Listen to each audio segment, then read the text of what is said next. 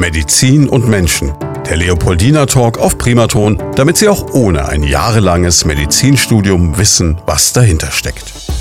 Medizin und Menschen, so heißt unser Podcast gemeinsam mit dem Leopoldiner Krankenhaus hier in Schweinfurt. Und heute geht es um ein Thema, das kann jeden von uns betreffen. Das wird hoffentlich die wenigsten von uns betreffen, wobei die Wahrscheinlichkeit da ist, dass es die oder den ein oder anderen vielleicht doch mal irgendwann erwischt. Es geht um den Umgang mit dem Schlaganfall und es geht um das, was die Medizin da tun kann. Und da haben wir heute ein Thema, das ist hochinteressant. Das nennt sich nämlich Spezialeinheit der Medizin, die Stroke Unit am Leopoldiner Krankenhaus. Zu Gast ein, möchte fast sagen, alter Bekannter, Dr. Med Johannes Müller, der Chefarzt der Neurologischen Klinik. Schön, dass Sie da sind.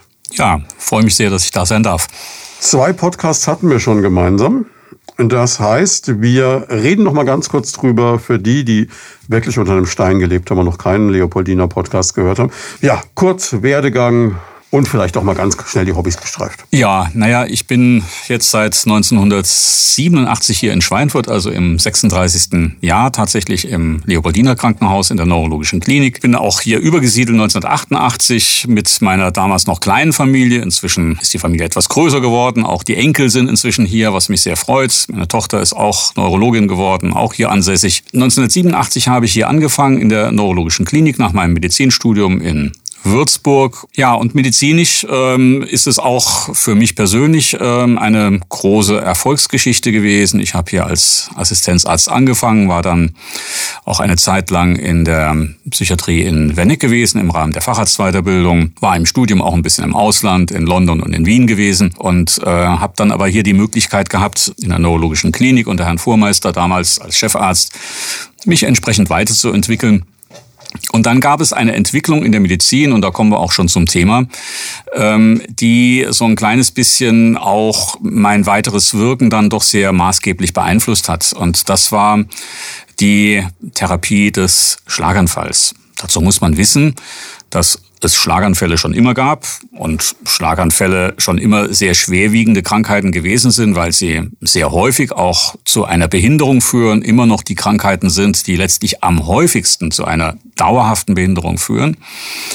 Aber es war eben in den 80er Jahren bis in die 90er Jahre hinein eine Krankheit, ja, wo man als Dienstarzt mal langsam gemächlich zu den Patienten hingegangen ist, weil man eigentlich wusste, es ist etwas passiert, was wir nicht mehr umkehren können und äh, das Schicksal nimmt jetzt seinen Lauf und dieser Mensch wird möglicherweise doch sein Leben lang von diesem Ereignis gezeichnet sein. Das war die Situation, als ich hier begonnen habe in meiner ärztlichen Tätigkeit. Ähm, es gab auch damals schon sehr viele Schlaganfallpatienten, die lagen auch damals schon in der neurologischen Klinik. Für uns war das der große Vorteil, dass wir sehr viel Erfahrung einerseits mit den Schlaganfallpatienten schon hatten, auch mit den schwer betroffenen Schlaganfallpatienten auf der eigenen Intensivstation.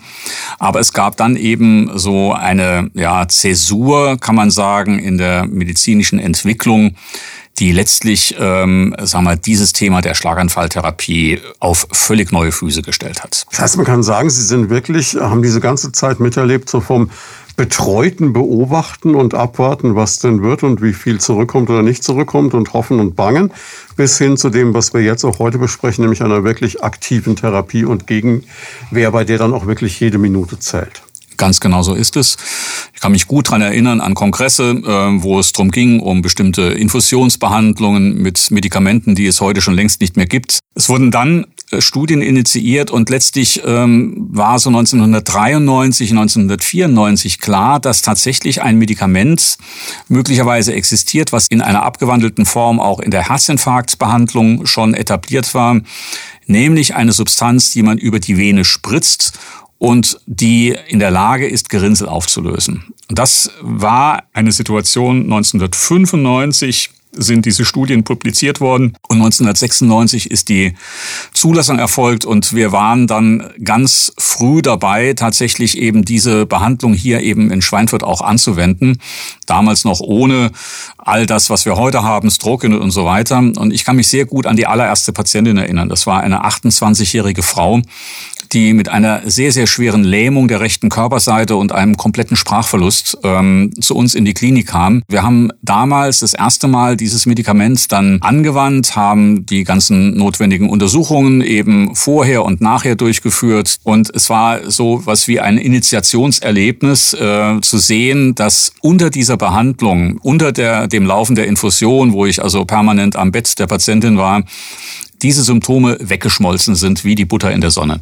Und die Patientin dann ohne jegliche Symptome das Krankenhaus wieder verlassen hat. Und das war für mich so ein der, der Startschuss äh, mit dem Wissen, dass jetzt wirklich eine neue Ära der Behandlung für diese Patienten begonnen hat. Und äh, das war letztlich auch der Startschuss dafür, dass wir uns dann in der Folge eben sehr bemüht haben, eben auch diese Behandlung hier mit allen Notwendigkeiten, darüber sprechen wir gleich, dann eben auch zu etablieren. Was ist das für ein Gefühl, wenn man, wenn man da steht, jahrelang nichts in der Hand hatte und dann in so einem wirklichen Moment auf einmal erlebt, okay, jetzt haben wir was gefunden, das funktioniert. Ja, ich denke, das ist etwas, was der ein oder andere im Leben tatsächlich mal als etwas ganz Großartiges erlebt. Ich glaube, in der beruflichen äh, Laufbahn gibt es das nur ganz, ganz, ganz selten. Das ist ein ganz, ganz äh, ja, energiespendendes Gefühl, würde ich mal sagen, äh, was dann auch, wie gesagt, ermöglicht hat, diese Energie eben auch wirklich einzusetzen, um eben durchzusetzen, dass eben diese Therapie eben auch hier permanent äh, in Form einer Stroke eben in Schweinfurt angeboten werden kann. Sie haben Gedanken zum Thema oder persönliche Fragen? Darauf freuen wir uns. Einfach anrufen unter 09721 20 90 20 und mitreden. Das ist dann so der nächste Schritt gewesen. Es gibt seit 1998 diese Stroke Unit und die gibt es ja nicht nur am Leopoldino, aber das sind ganz, ganz spezialisierte Abteilungen. Was, was ist das? Wie kann man das beschreiben? Wie definiert sich das? Im Prinzip beruht dieser Begriff natürlich auf angelsächsischen Publikationen, aber im Wesentlichen auch auf skandinavischen Publikationen, die eben so um diesen Zeitraum rum, Mitte der 90er Jahre, nachgewiesen haben, dass es einen großen Vorteil bringt für Patienten, wenn Schlaganfallpatienten nicht irgendwo ins Krankenhaus kommen, sondern von einem Team in Empfang genommen werden, die spezialisiert sind für die Behandlung von Schlaganfällen. Und nicht nur beim Empfang, sondern dann tatsächlich auch bei der Behandlung. Es ist also sowohl die Akutbehandlung als auch dann im Prinzip der Tag eins der Rehabilitation, der quasi mit der Akutphase schon beginnt.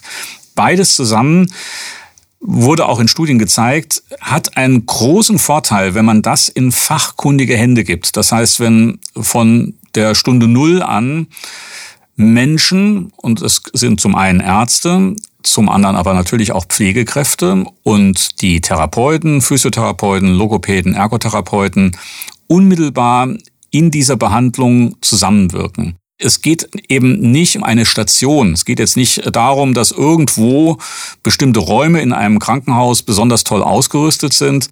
Das ist gar nicht der Punkt, das stimmt auch. Aber das ist das eine. Das viel Entscheidendere ist, äh, dass ähm, wirklich die Kompetenz bei diesem Behandlungsteam vorhanden ist und dass im Prinzip die tägliche Schulung, das tägliche Erleben, das tägliche Tun, und da reden wir eben über drei bis vier Schlaganfallpatienten pro Tag, wo einfach eine hohe Übung dann auch da ist, dass das ganz entscheidend ist eben für ja, den Verlauf der Erkrankung und für die Chance des Patienten aus dieser schweren Erkrankung auch möglichst gut herauszukommen.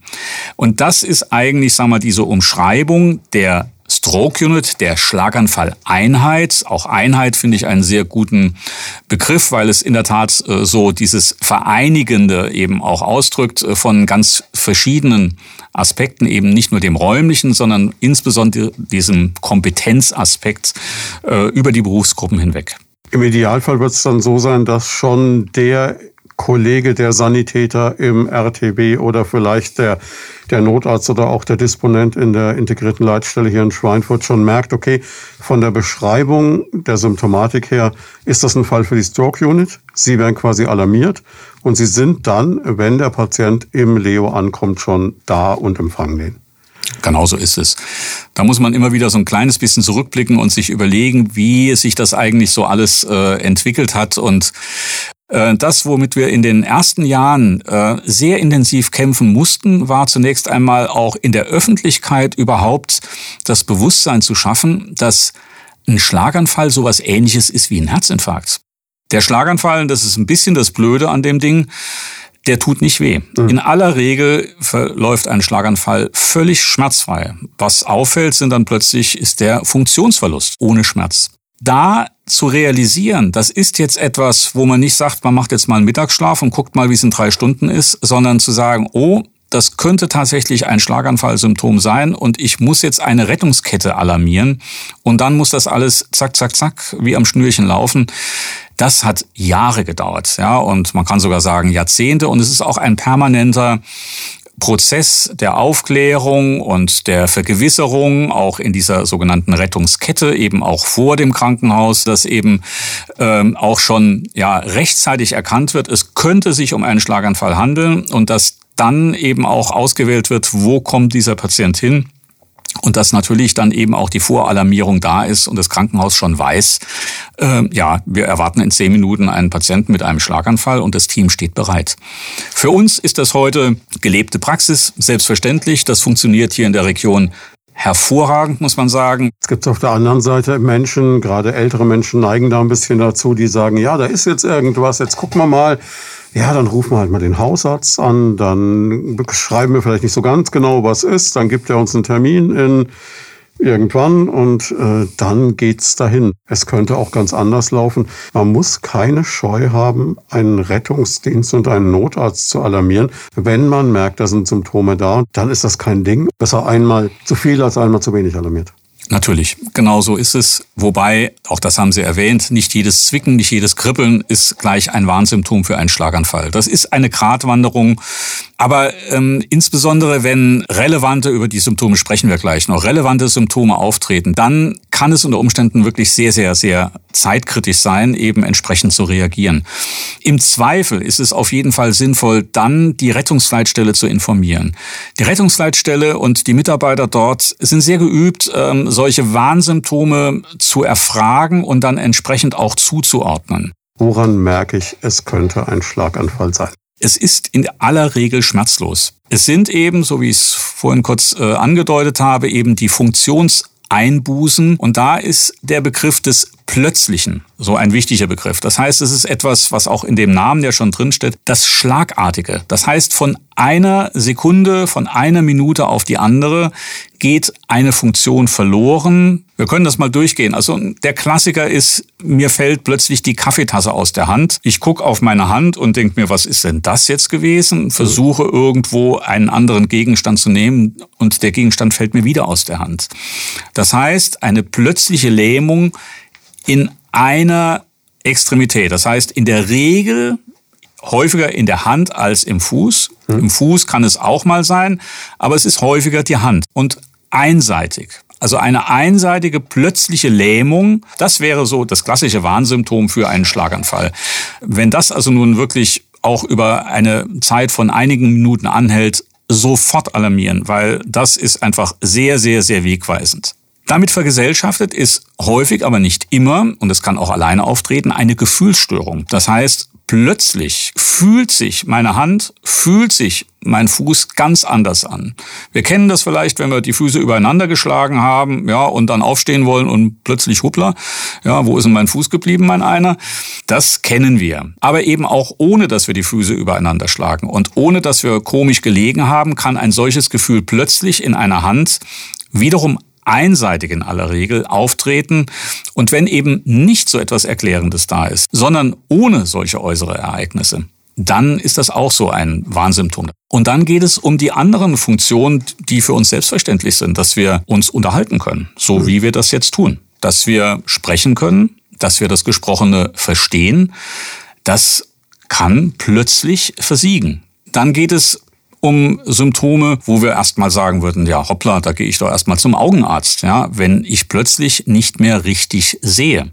Es gibt Sehstörungen und die unterscheiden sich, wenn man es weiß, eben schon von Sehstörungen, die vom Auge herkommen können, denn es betrifft das Gesichtsfeld. Man sieht dann plötzlich nach einer Seite, entweder der rechten oder der linken Seite oder rechts oben, rechts unten, links oben, links unten, nichts mehr. Es gibt mhm. darüber hinaus Sonderformen von Schlaganfällen, die seltener sind. Da ist jetzt mal der Begriff des Schwindels. Schwindel ist ein Symptom, das wir alle Dutzende, hunderte Male im Leben haben. Das hat natürlich nichts mit dem Thema Schlaganfall zu tun. Letztlich kann aber dieses Symptom Schwindel in Verbindung manchmal auch mit anderen Störungen, zum Beispiel Sehstörungen, sehr wohl Symptom eines Schlaganfalls sein. Das sind so mal skizziert die wesentlichen Ursachen. Wie gesagt, das häufigste plötzliche Lähmung, plötzliche Gefühlsstörung, dann eben die plötzliche Sprachstörung, die plötzliche ungewöhnliche Sehstörung und all diese Dinge ohne Schmerzen. Sie haben Gedanken zum Thema oder persönliche Fragen? Darauf freuen wir uns. Einfach anrufen unter 09721 20 90 20 und mitreden. Und um es noch mal ganz klar zu machen, in dem Moment gibt es nur eine Reaktion, das Telefon genommen, die 112 gewählt, ja. genau das gesagt und ja. dann kommt der Notarzt. So ist es. Wenn wirklich relevante Symptome da sind, relevante Symptome, die auch noch fortbestehen, dann ist genau wie Sie sagen tatsächlich der Griff zum Telefon wichtig und dann eben die Rettungsleitstelle 112 anrufen. Wäre es auch eine Option zu sagen, man setzt den Ehegatten oder die Ehegattin oder wen auch immer ins Auto und fährt selber zum Leo und sagt, hurra, da sind wir? Das sollte man sich nicht antun. Ich glaube, das ist wirklich in aller aller Regel keine gute Idee. Man muss jetzt bei aller Dramatik sagen, sie können viel tun, wenn man rechtzeitig kommt. Es sind wirklich, Sie haben es ja gesagt, drei bis vier Patienten am Tag. Das heißt, wenn ich es hochrechne, so Pi mal Daumen, 1000 Patienten im Jahr, die Sie sehen, die Sie betreuen Ihrer Stroke Unit. Genau. In der Tat haben wir sehr, sehr viele Patienten, zum Glück nicht alles im engeren Sinne Schlaganfallpatienten, sondern etliche dieser Patienten weisen eben Initialsymptome eines Schlaganfalls auf. Da reden wir dann von den sogenannten transitorisch ischämischen Attacken, also vorübergehenden Sauerstoffmangelsversorgungszuständen des Gehirns, die eben Symptome wie einen Schlaganfall auslösen, die aber sehr rasch in aller Regel innerhalb von ein bis zwei Stunden wieder rückgebildet sind und keinen wirklichen Schaden im Gehirn hinterlassen. auch die sind in diesen 1000 Patienten, die wir pro Jahr sehen, natürlich mit inkludiert. Wie entscheidend ist denn der Faktor Zeit? Time is Brain, Zeit ist Gehirn. Also, dass man jetzt nicht trödeln darf. Das ist auf jeden Fall eine Aussage, die unbedingt gilt und die wirklich ernst genommen werden muss und die unter Umständen sehr viel unbehindertes Leben retten kann. Aber es kommt immer auf den Einzelfall an. Wir wissen heutzutage, dass dieses sehr starre Zeitfenster so nicht mehr zutrifft, sondern mhm. dass wir im Einzelfall entscheiden können, äh, ob eine Lysetherapie auch außerhalb dieses Zeitraums der inzwischen viereinhalb Stunden beträgt, äh, noch durchführen, auch sicher durchführen können. Das ist das eine. Das noch Entscheidendere ist, dass wir seit etwa fünf bis sechs Jahren auch bei uns am Krankenhaus fest etabliert nochmal eine Weiterentwicklung dieser gerinsellösenden Therapie etabliert haben. Und da reden wir über das Katheterverfahren zum Entfernen von Gerinnseln aus Hirngefäßen. Das ist in der Herztherapie, in der Kardiologie schon relativ lange ein etabliertes Verfahren. Nun muss man sagen, das Herz ist ein Muskel. Der Muskel kann wehtun, aber der Muskel verträgt einiges. Das Gehirn hat keine Schmerzsensoren und das Gehirn verträgt nicht viel. Das verträgt nur ganz kurz Sauerstoffmangel. Da reden wir über wenige Minuten, bis die ersten Hirnzellen unwiderruflich kaputt gehen. Und wenn das an einer entsprechenden Stelle ist, dann hinterlässt das eben den Schaden bis zur Schwerstbehinderung. Und dort diese Gerinnsel lösenden Katheterverfahren anzuwenden, ist sehr, sehr viel komplexer als am Herzen und von daher war das über einen langen Zeitraum hinweg ein Verfahren, was nur experimentell in wenigen Zentren erprobt wurde und lange Zeit im Prinzip eigentlich nicht zur Verfügung stand. Und erst seit etwa fünf bis sechs Jahren äh, haben bestimmte Formen dieser Katheterverfahren Einzug in die Routine erhalten und damit sind wir in der Lage, eben tatsächlich auch deutlich später als nach drei Stunden oder vier Stunden wirksam zu behandeln und schwere Folgezustände zu verhindern. Dennoch gilt natürlich so schnell wie möglich. Wie funktioniert das technisch mit der Katheterbehandlung? Der eigentliche Knackpunkt ist tatsächlich die zentrale Notaufnahme. Das heißt, ich muss erstmal die identifizieren, die tatsächlich für ein Katheterverfahren zum Beispiel in Frage kommen. Und das ist wirklich hochkomplex. Das zu jeder Tages- und Nachtzeit hinzukriegen, das ist die eigentliche Kunst. Äh, es ist eben zum einen eben dieses Team und Sie hatten das Technische angesprochen. Natürlich, es ist äh, in der Tat schon sehr komplex, denn natürlich kann nicht jeder Arzt äh, jetzt einfach irgendwo eine Nadel nehmen und einen Schlauch in die Leiste stecken und irgendwo hinfahren.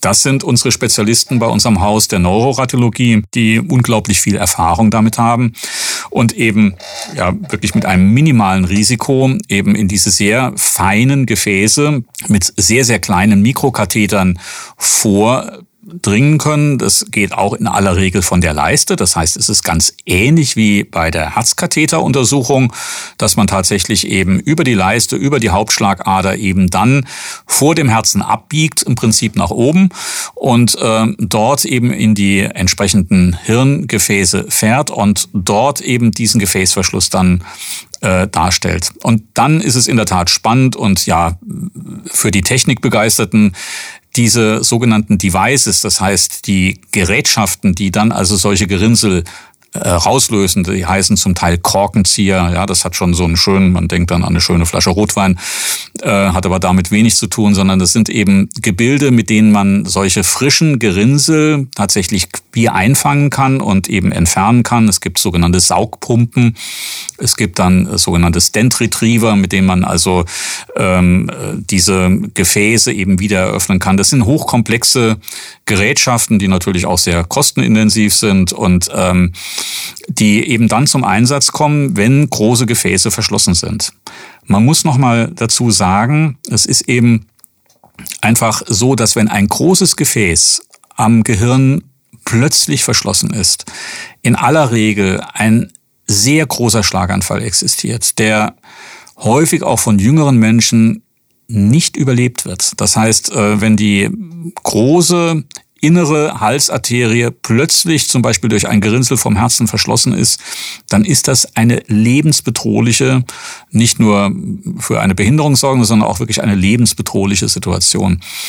Und ähm, das ist wirklich fantastisch, wenn man jetzt äh, sieht, wie man in Einzelfällen die zum Glück ja nicht so häufig sind, aber eben immer wieder vorkommen, dann eben diesen Menschen wirklich helfen kann. Das funktioniert unter permanente Durchleuchtung kann ich mir vorstellen. Natürlich, Sie müssen ja wissen, wo Sie hingehen. Nicht permanent, also auch da ist das Thema Strahlenschutz, das natürlich also auch eine Entwicklung genommen hat in den letzten 35 Jahren, die ich jetzt überblicke, wenn ich mir vorstelle, wie die ersten Angiografieanlagen aussahen und das vergleiche mit dem, was heute installiert ist in hochmodernen Krankenhäusern, wie bei uns am Leopoldiner Krankenhaus.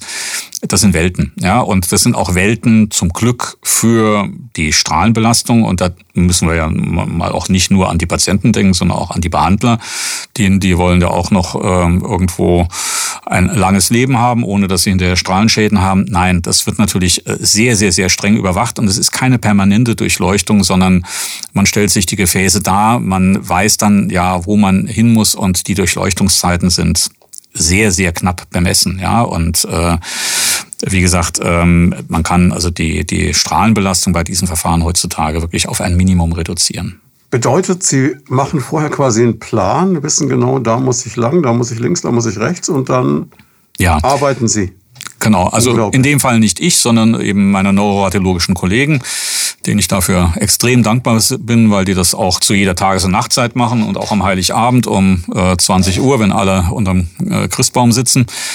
Ähm, ja, das ist eben der Punkt, zu jeder äh, Tages- und Nachtzeit. Und natürlich wissen wir genau, was los ist, denn wir machen vorher natürlich entsprechende Untersuchungen und da reden wir über die schon lange bekannte Computertomographie. Allerdings hat das, was wir heute machen, auch nichts mehr mit der Computertomographie zu tun, die ich am Anfang meiner Berufslaufbahn 1987 hier gemacht habe. Das sind hochkomplexe Verfahren, wo wir auch Kontrastmittel applizieren und im Prinzip die Durchblutungssituation des Gehirns in jeden, in allen Regionen sehr genau darstellen können und von daher genau wissen, bevor wir ein Katheterverfahren in Betracht ziehen, um welches Gefäß in welcher Region es sich tatsächlich handelt und auch abschätzen können, ob überhaupt eine Eröffnung einen Erfolg bringt. Mhm.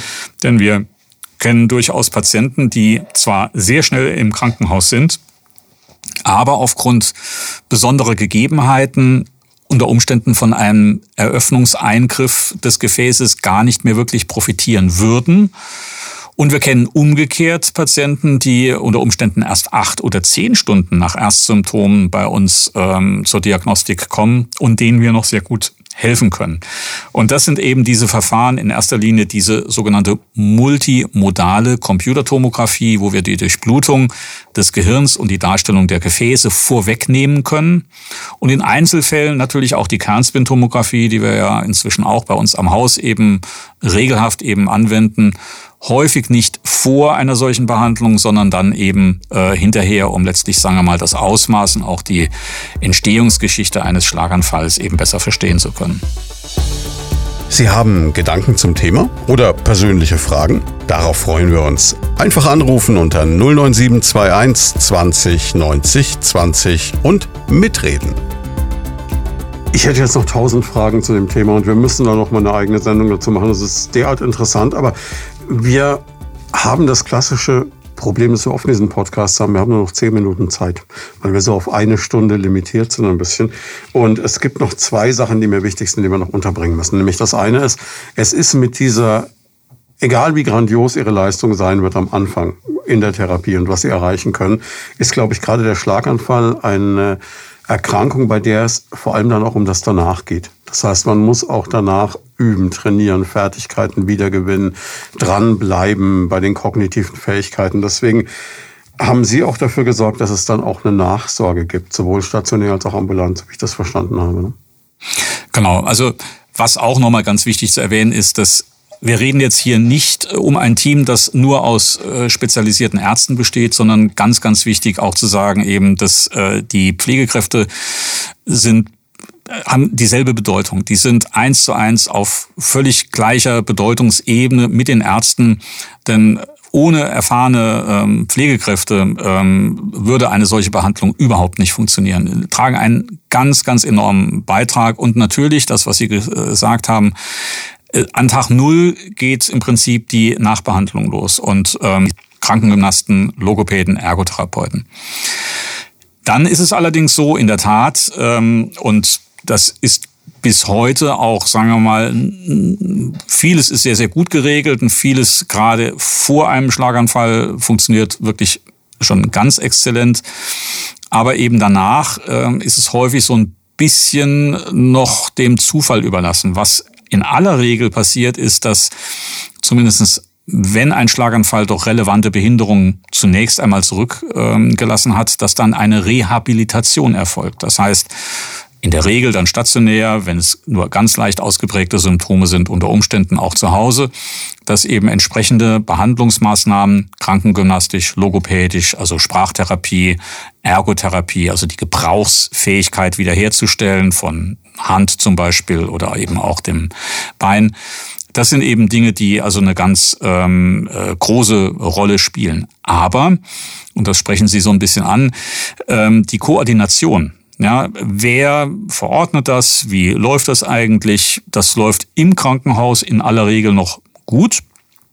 Und wir haben auch einen klaren Plan, was dann weiter laufen soll. Aber wie es dann weitergeht, das ist nicht immer so ganz optimal. Und das ist kein Vorwurf an irgendjemanden, schon gleich gar nicht an die Hausärzte. Überhaupt nicht, äh, sondern es ist einfach das Fehlen einer entsprechenden Infrastruktur, die im Prinzip, sagen wir mal so, die Angebote, die es in der Region gibt, da geht es dann auch bis hin zu Selbsthilfegruppen und äh, diesen Dingen, ähm, Frage von Unterstützungsangeboten in der Pflege, dass diese Dinge ähm, und aber eben auch die weitere medizinische Versorgung eben so ein kleines bisschen mehr der Eigeninitiative überlassen sind. Und ähm, Sie haben es gerade so ein bisschen angesprochen, ja, wir haben uns da auch mit anderen drum bemüht und an einer ähm, Versorgungsstudie teilgenommen, die sogenannte SANO-Studie von Kollegen äh, aus ähm, Ludwigshafen initiiert und äh, vom, ähm, von der Bundesregierung gefördert, wo es darum ging, ähm, herauszufinden, ob eben eine strukturierte Nachsorge, das heißt, dass jeder Schlaganfallpatient irgendwo die Möglichkeit hat, äh, strukturiert äh, nochmal Nachbesprechungen, nochmal eine Kontrolle der Gefäßrisikofaktoren, mhm. zum Beispiel Blutdruck und all diesen Dingen, Blutfette,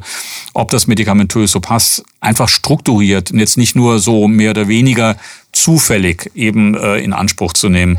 Da ähm, ist jetzt eben die ähm, ähm, Studienphase jetzt abgelaufen. Wir warten jetzt ähm, gemeinsam auf die Ergebnisse. Wir waren eine Interventionsgruppe hier in Schweinfurt. Das heißt, wir haben tatsächlich etwa 120 Patienten nach einem Schlaganfall in dieses Programm mit aufgenommen und sind jetzt mal gespannt. Ähm, es wird jetzt möglicherweise noch eine Verlängerungsbeobachtung äh, geben mit den Kollegen aus Würzburg zusammen, ähm, ob sich daraus ergibt, dass eben doch so ein strukturiertes Nachsorgeprogramm hier auch in der Region beziehungsweise auch überall in Deutschland dann eben etabliert wird.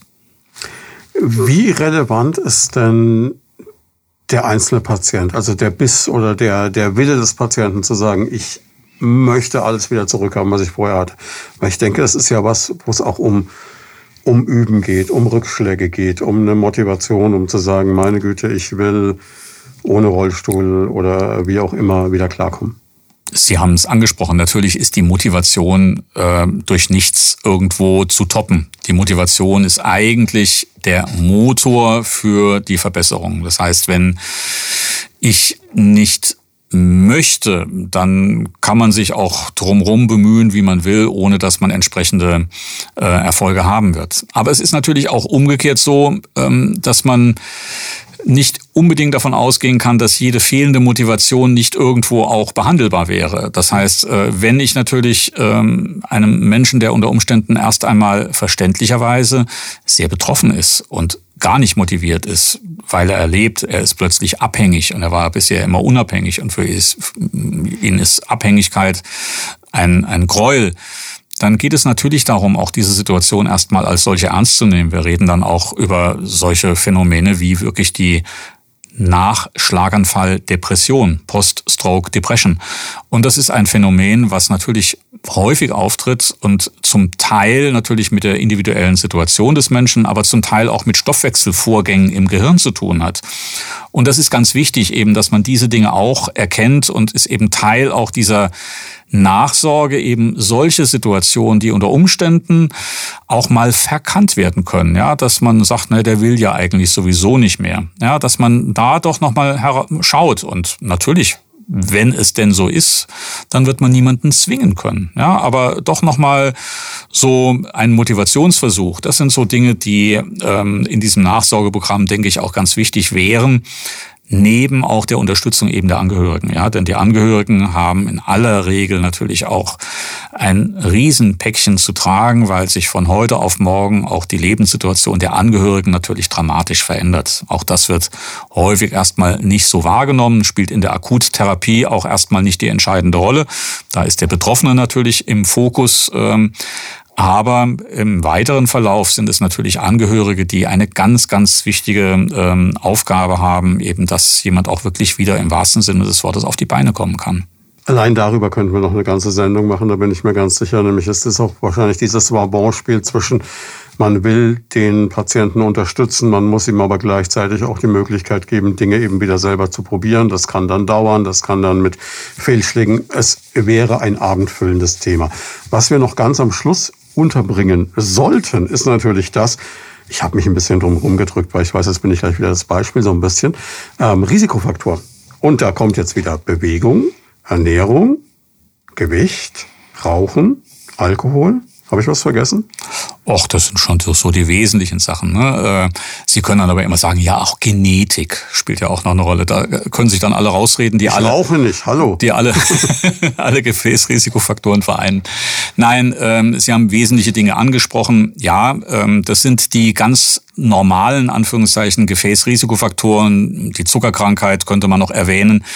Ähm, aber im Wesentlichen ist es in der Tat der Blutdruck, der eben, wenn er über Jahre, und zwar der Ruheblutdruck, ja, ähm, immer wieder erlebe ich Menschen, die sehr beunruhigt sind, wenn sie äh, zehn Stockwerke hochgerannt sind und eine Minute später den Blutdruck messen und der ist bei 160 äh, und meinen, das sei jetzt also irgendwo doch bedenkenswert. Äh, darum geht es nicht, sondern es geht wirklich um den Ruheblutdruck. Das heißt wirklich in einer Ruhesituation, auch zu unterschiedlichen Tageszeiten eben gemessen, wenn da immer wieder ein deutlich zu hoher Blutdruck ist, und da reden wir über Werte, die eindeutig über 140 der obere und eindeutig über 90 der untere Wert sind. Das sind ähm, schon Situationen, wo man überlegt, wie kann man den Blutdruck äh, vernünftig behandeln. Da kommen wir zu dem zweiten, das haben Sie gerade auch so äh, ganz prominent angesprochen, das ist in der Tat die Bewegung. Ja, ähm, natürlich kommt man manchmal um Medikamente nicht herum.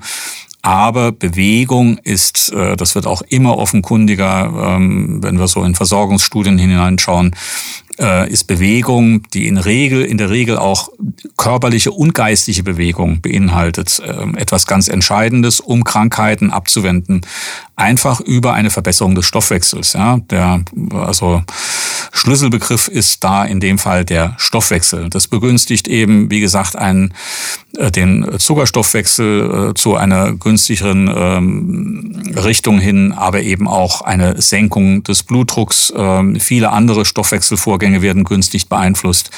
Also das sind so Dinge, wo man gar nicht so wahnsinnig viel, und es geht jetzt eben auch nicht um, ähm, ja, ich muss mich jetzt zu irgendetwas zwingen, sondern versuchen, das in den Alltag eben einzubauen und so ein kleines bisschen irgendwo da ein Stück weit vernünftiger zu sein, etwas maßvoller zu sein, nicht zu sehr über die Stränge zu schlagen, ja, und auf der anderen Seite jetzt sich nicht zu kasteien, ja. Natürlich habe ich immer wieder auch Patienten, die völlig verzweifelt sind, weil sie eigentlich äh, aussehen wie mustergültig, ja, kein Gramm zu viel, nie geraucht, kein Alkohol getrunken, auch sonst nie gesündigt und trotzdem ein Schlaganfall, ja. Und da sage ich dann immer, das ist halt die Ungerechtigkeit des Lebens, ja. Und ähm, man kann das Schicksal, das konnte man auch im Mittelalter nicht mit dem Ablasswesen und das kann man heute genauso wenig, äh, indem man, sagen wir mal, irgendwo besonders viele Ärzte aufsucht oder äh, besonders viele Medikamente schluckt, dass man sich das ewige Leben erkauft.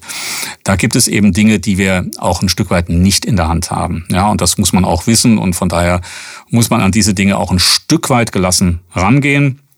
Aber das, was Sie gesagt haben, ist ganz wichtig. Kontrolle der Gefäßrisikofaktoren, ohne dass man das jetzt, wie gesagt, ähm, sagen wir mal, sklavisch und irgendwo martialisch irgendwo betreiben müsste. Ist doch ein schönes Schlusswort. Auch die Information, dass Sie doch keine Ablassbriefe verkaufen. Nein. Wäre noch eine kleine Nebeneinkunft. Ja. Aber da gibt es Profis für. Nein, ähm, es war wie immer faszinierend. Das war schön. Das war eine Punktlandung. Wir haben genau eine Stunde und eine Minute. Die überziehen wir. Das ist so ein bisschen Gottschalk-mäßig bei uns dann. Und Sie wissen ja, was man über Podcasts sagt. Nach dem dritten kommt dann die nächste Trilogie. Ich freue mich also jetzt schon drauf, Sie wiederzusehen. Sehr schön. Vielen Dank Ihnen auch. Das war Medizin und Menschen, der Leopoldina Talk auf Primaton. Jeden zweiten Donnerstag im Monat live von 13 bis 14 Uhr im Programm. Alle Folgen gibt's zum Nachhören und Download auf radioprimaton.de und als Podcast auf leopoldina-krankenhaus.com.